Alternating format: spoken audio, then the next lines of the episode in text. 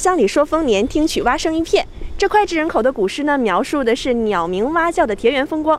事实上呢，早在清朝的时候，蛙类的美食就被大家所认可了。而最近这几年，在全国蛙类的美食也是数不胜数。今天呢，美食侦探出发就是要帮您打探沈阳城里好吃的蛙类美食。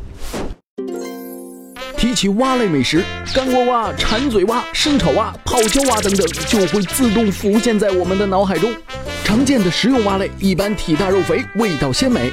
而最重要的是，它们的营养非常丰富，所以如今的蛙类菜肴已经成为了高蛋白、低脂肪的健康美味的代表，喜欢它的人越来越多。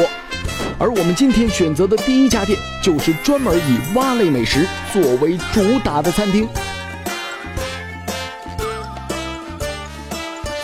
夜郎蛙美食，看见没有？哦，就是后边有一个大大的串字。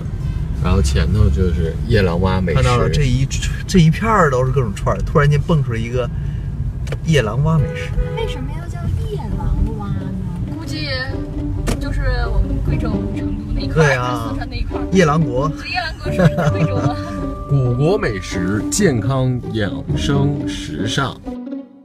我们去的这家店叫做夜郎蛙美食餐厅，具体位置在和平区太原南街南八马路北侧。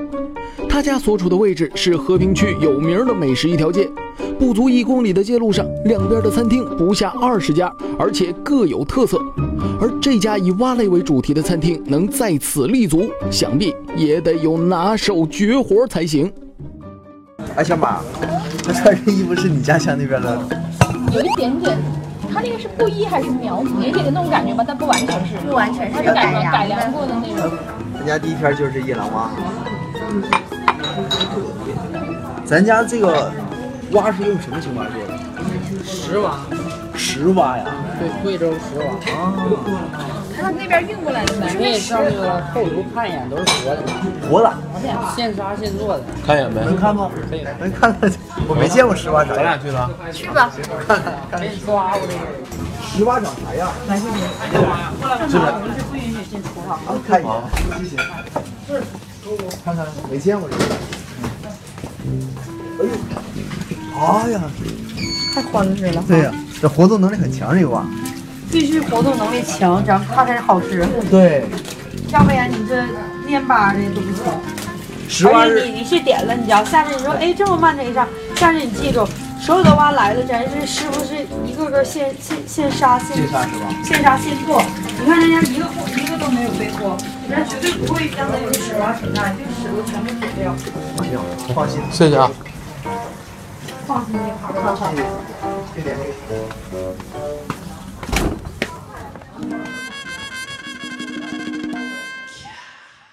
石蛙学名吉凶蛙，又被叫做山鸡、石鸡等。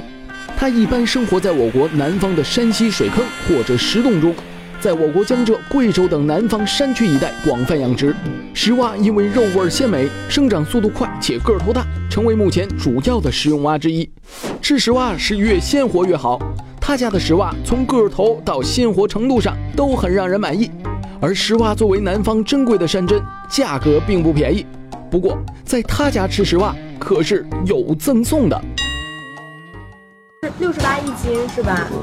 然后三斤送一斤，三斤送一斤，三斤是二百零四，然后那个五斤送两斤，五斤是三百四，就是吃不了可以存着。存着的意思是？是，假如你点个五斤赠两斤，然后你可以做完吃不了啊啊，你可以做五斤，然后存两斤，这两斤存这两斤，他到发财你走的时候给你办一张挖卡，有效期三个月，然后挖卡，然后下次你来的时候，假如来俩人，这两斤你拿着卡免费就的话，像我们四个人一般是吃三加一就够了，三加一四斤就够。我要吃不了的那个，我先吃三斤，再存一斤也行的。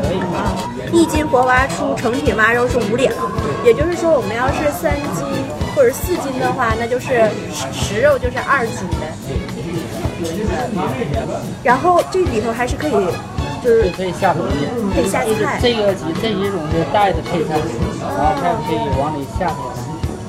可以下配菜，来一份内蒙羔羊。午餐肉来一个吧。嗯。听了服务员的介绍，我们点了三斤送一斤的石蛙。除此之外，羊肉和午餐肉作为涮锅的肉类，贵州当地人喜欢的莴笋和土豆片作为涮锅配菜。这样一来，这石蛙锅立马就丰盛起来了。不过，说起这夜郎和石蛙之间的关系，侦探们也找到了源头。传说这个夜郎，它这个国家就是在贵州的遵义那个地方。遵义那地方应该都是山吧？贵州那边都是高原，都是山，山是吗？说是那边吧，都是一个一个小的附属国，只有这个夜郎国是最大的，就是当地最大的。然后这个国家的国王就觉得，你看旁边那些小国都没有我家大，然后我应该是就是宇宙或者是全全全球上或者全世界上最大的一个国家。我门口的这个能看到山，绝对就是世界上最大的、最高的这个山。汉朝的这个使臣呢，就有一次翻山越岭的到了这个夜郎国，就说大汉怎么怎么怎么样。然后这个夜郎国的国王就说，我们夜郎国是不是世界上最大的国家？然后那个使臣一看，我大汉是有多大的一个疆土啊？你们这还是最大的一个国家，这就是夜郎自大的意思。嗯，其实说到那个贵州古代的时候，因为它确实交通不是很发达，全是山，所以提到贵州，可能大家想的就是夜郎自大啦、黔驴技穷啊，都是这样的词儿。虽然说提起来感觉不太好哈，但是我觉得也有一点好，是怎么的呢？就是正是因为它，就是以前交通不发达，呃，就是可能里面的一些美食啊什么的，也是你们就是不不那么容易轻易尝到的。嗯。一样的味道。我们那边那个蛙，它不是剥了皮儿之后吗？它的就是两只胳膊、两条腿儿，就是伸长了之后能有这么长。然后你就看见它的整个那个，就是拉长了之后，就那样挂起来一串一串的。然后它的那个胳膊腿儿啊，就是你从外面看是光滑的、粉嫩的、反光的那种感觉。然后再拿一个绿叶一穿。夜郎自大，坐井观天。但是夜郎它那边产的蛙是真大，不是自大。咱们今天要吃这石蛙，体积偏大，它的捕食能力。对，长在水里，而且捕食能力更强，很凶。十分钟后，我们点的石蛙锅终于上桌了。生火做饭，哎呦，这得多长时间？十分钟吧。十分钟。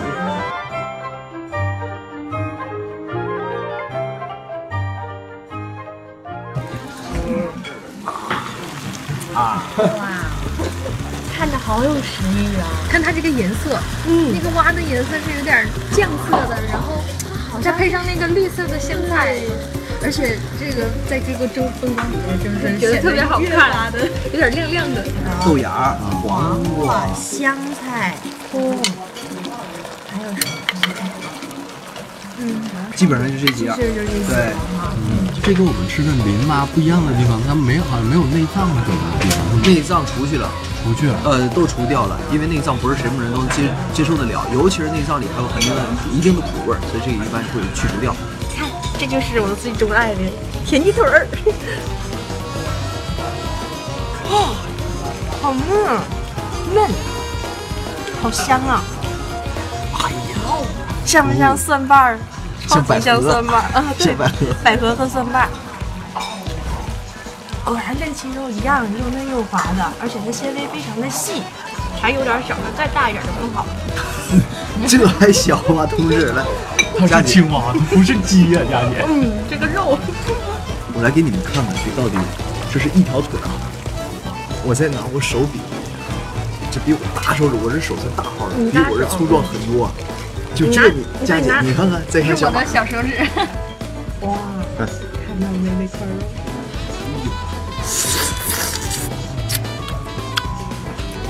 这绝对是吮指原味田鸡，就是忍不住要舔手指的感觉。就是你看，你看到没？它的这个纤维，一丝一丝的，特别细。就像是缩小版的鸡肉，其实它这个是最大的突出了这个蛙的鲜味儿，因为我觉得它即使是用酱料，你看那个颜色，它绝对是用酱料了，但是它这个味道并不会很夺人，也不会遮掩住蛙原本的这个鲜味，所以你入口之后就觉得，哎，这个蛙是鲜嫩的，甚至你就会幻幻想，就是我要吃这块，看它的带骨的那一块，就很像那个，对，就很像那种鳝鱼的感觉了，就你就忽略了它原来还是个蛙。石蛙肉看上去就粗壮结实，味道上它如鸡肉一样香味浓郁，像河鱼一般爽滑鲜美，可口感上却比鸡肉更嫩，比鱼肉更弹。咀嚼在嘴里，仿佛每一丝鸡肉中都能感受到石蛙在溪水间跳跃的力量和山涧里穿梭的灵活。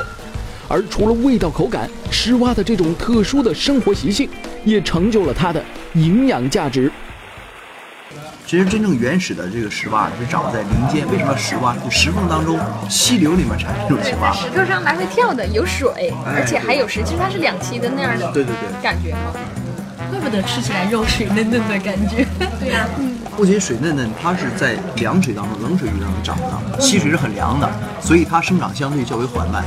这个石蛙你别小瞧了它，如果它不吃的话，就是不吃东西绝食，能够挺三个月，甚至最长低温可以挺一年，新陈代谢可以迅速降低。不是因为它本身的那个脂肪含量很多，所以它能扛得下三个月。它要瘦瘦的话就扛不这你就说反了。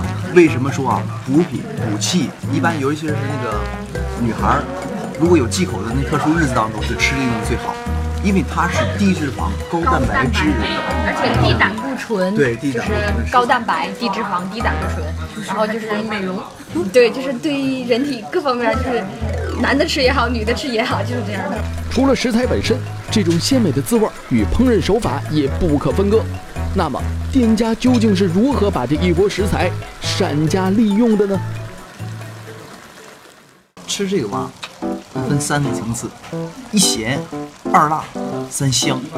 这个香和辣，它主要源于它的特殊做法。其实咱们看的这个颜色好像很红，似乎烧的，其实第一遍就是先过油炸，嗯必须是高温热油炸过之后，才能最大程度锁住水分。就吃完之后，保证这个蛙的肉质感是很水嫩的，锁水。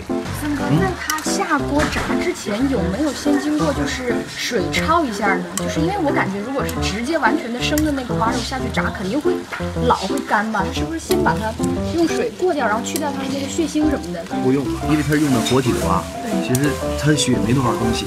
两栖类和咱们吃的鱼类和这哺乳动物是完全不同的，而且它是冷血动物，它的血液跟其他动物还不太一样，所以只要尤其是新鲜，越新鲜越好。这吃蛙最好能看得见、摸得着这种地方吃蛙。而且它炸绝对是带一番的就出来了。你要是炸时间长了，那个肉必然就是老了。所以这个里头能吃到这么鲜的那一块，绝对的就是过油，马上就捞出来了。这个火候要掌握得很好才行。然后呢，再这里即使它过油很短暂，但是这一步也必不可少，因为过油这边提供它很强烈的这种香味，而且肉类当中啊，就是蛙肉和一些小的这个禽类的肉是最适合过油的，因为它脂肪含量很少很少。而且外边它的那个吧，它没有，就是说炸太久会有比较老或者焦的一层在外边，让你浑然感觉不出像是炸过，就像像是过了水，又像是嗯过了一层油，你猜不透那种感觉。说话间，锅里酱红色的汤汁儿越来越浓。这时，咸鲜香辣的汤底味道在蛙肉里体现得愈发明显。待到蛙肉吃的差不多时，再往这锅里添汤下菜，这新一轮的味蕾享受就到来了。那再往里边加这个的时候，我就突然想起我们家那边就是嗯吃这种干锅，我们那边叫罗锅，就是烙锅的那种罗锅，罗锅。烙烙饼的那个烙，然后锅就是又烙又有点像干锅的那种感觉，然后边吃就是边再往里边添蔬菜呀，包括我们那边爱吃河粉儿，然后添到这个肉啊什么里边一起那样烙，就是越烙越香，然后边吃边夹菜，就可以吃好几轮儿，就适合很多人一块儿聚餐的什么那种感觉。一个大盘子在我们那边是围一桌人，在我们那边吃就是类似于这样干锅烙锅的这种东西的时候，其实土豆片儿是最常见的。什么时候吃最好呢？就是有点半生不熟的那时候的那种感觉，不会太面，然后还有点脆。然后你看整个放眼望过去，整个盘里我就觉得就它的颜色最清新了，然后作用也差不多。其实因为它能出点水，锅里边不会干，然后还能解腻。这也是脆的。这一锅里蛙的鲜美、酱料的底味，如今都吸附在土豆和莴笋上，让浓郁中多了一份清爽。而这样一份汤底和肉一结合，更加美味。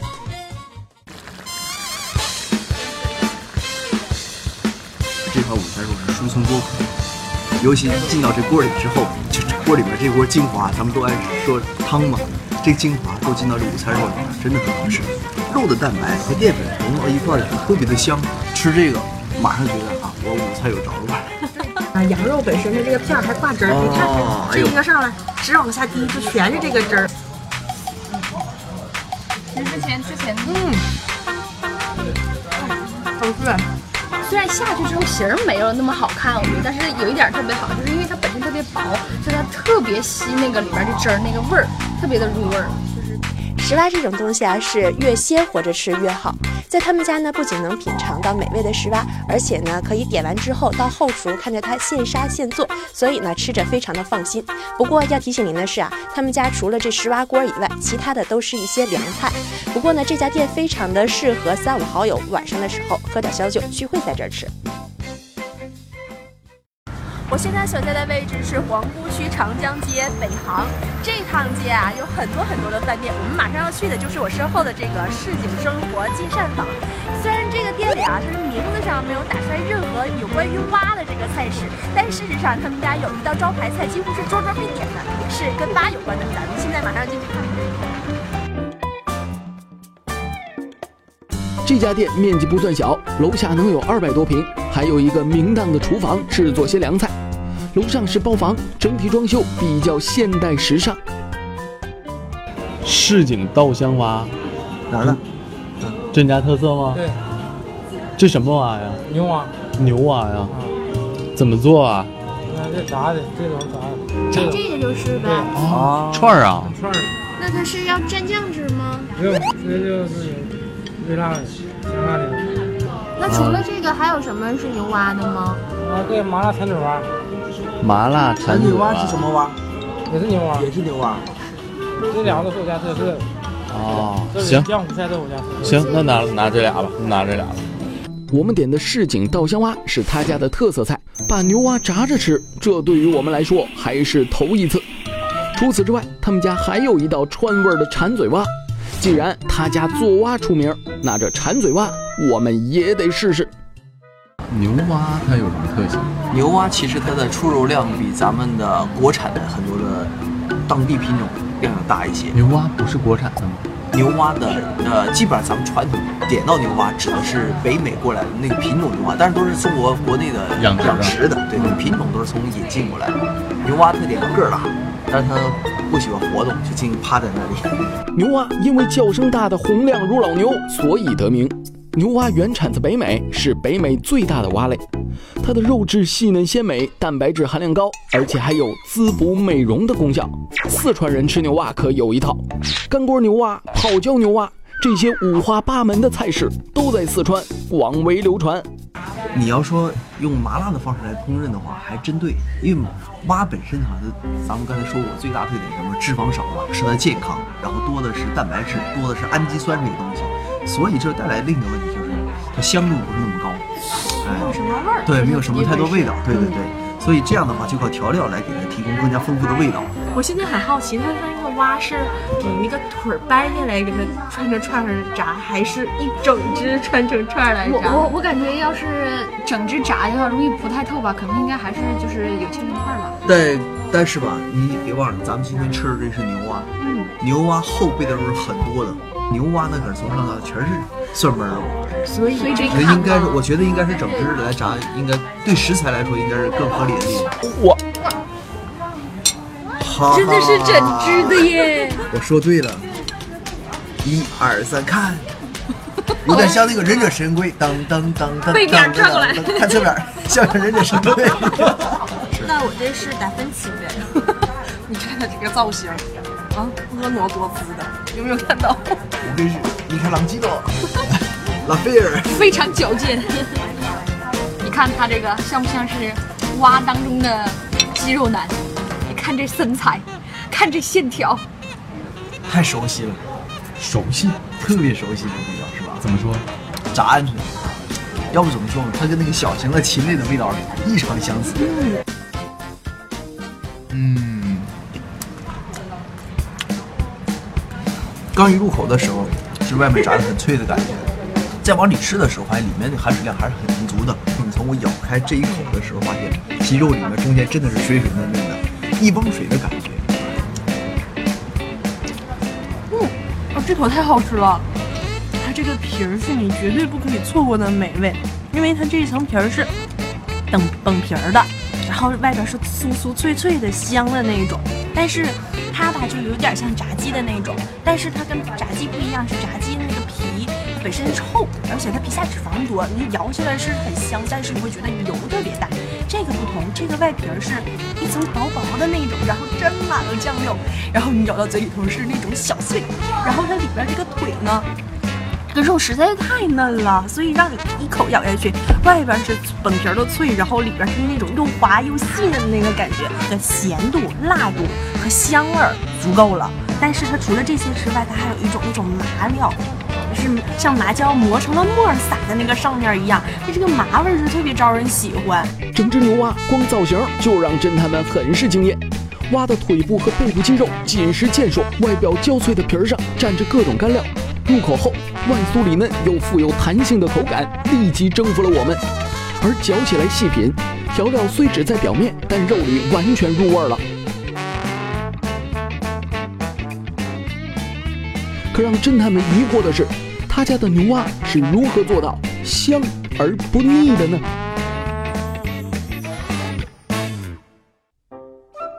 但是这么一看，它应该是过至少过两遍油。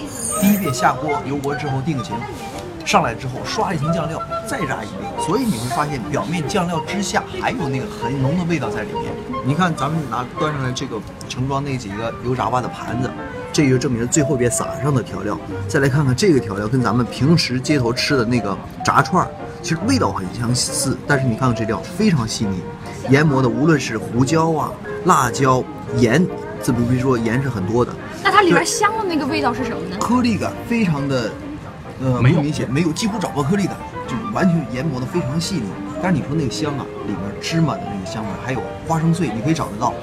芝麻在这儿，花生碎的味道很明显。这个这个白的地方，基本上磨的都看不出来了。这个磨的也很细腻。所以说这个蛙给你提供很丰富的它的鲜美度，用盐调的嘛，麻椒、辣椒也是很入味儿，然后还很香。我觉得啊，这种做法还有一个好处，就是让很多不敢吃这种东西的小女生们就开始接受它了。因为你看哈，它这个特别的干净。你虽然看它是完整的一只，但是你一点也不觉得它就是觉得很突啊，很难下口啊。比如说，它最接受不了头部去的很干净，嗯，然后从肩部给它切开，然后肚里面内脏一点不留，没有残留，只留下了最基本的一个脊椎骨骼，然后加上上面的肌肉。你看它的前腿是留了上半部分，也就是有肌肉的地方全都保留下来了。后背这是第二个部分的肌肉，它是脊柱两侧的这个肌肉也是很厚实的，因为它有一些身体的爬行的时候，背部要保持个垂直，就靠这个肌肉。爬行动物是脊椎最直的动物之一，所以有驼背的朋友不妨学一学，就是在地上慢慢爬行，真的可以让你的脊椎变得更直一些。串节目了，从美食侦探一下跨到了不是不知道 养生类的还是。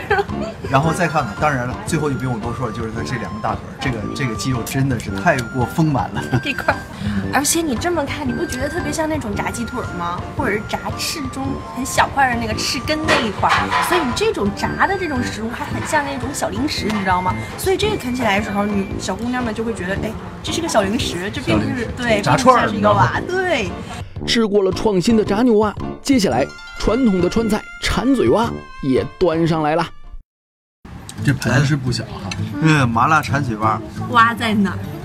蛙，蛙在水里，熬熬，蛙 在油里。嗯，其实这个更霸道一些啊。嗯，不用我们尝，就是这小盆往桌上一摆的时候，这个香气四溢，直接就扑边来了。嗯，馋嘴蛙又叫做馋嘴跳跳蛙，是四川广为流传的一道菜。据说这馋嘴蛙是渝北地区一个刘姓大户祖传的食谱。相传在清朝乾隆年间，刘家人救了一个濒死的叫花子。这个老叫花子得知刘老爷子酷爱美食，所以凭借行走江湖二十年的所得，用田边的野蛙作为主料，搭配吃百家饭悟出的调味精髓，做出了这道馋嘴蛙，报答救命之恩。这道菜一做出来，深受刘家上下喜爱，所以流传至今。哦，味道好足啊！嗯，它的麻香味儿特别的浓。嗯，我倒觉得辣味儿刚入口的时候倒是没那么明显。它麻是那种很香很香的那种，因为我刚才也尝了一下，它那个是麻椒炸开了之后，那个火候刚刚好，分开了小瓣儿，然后把那个麻香味儿释放到这个油汤里头了。一入口吧，第一感觉就是它的那个辣椒的那个香味儿、油香味儿。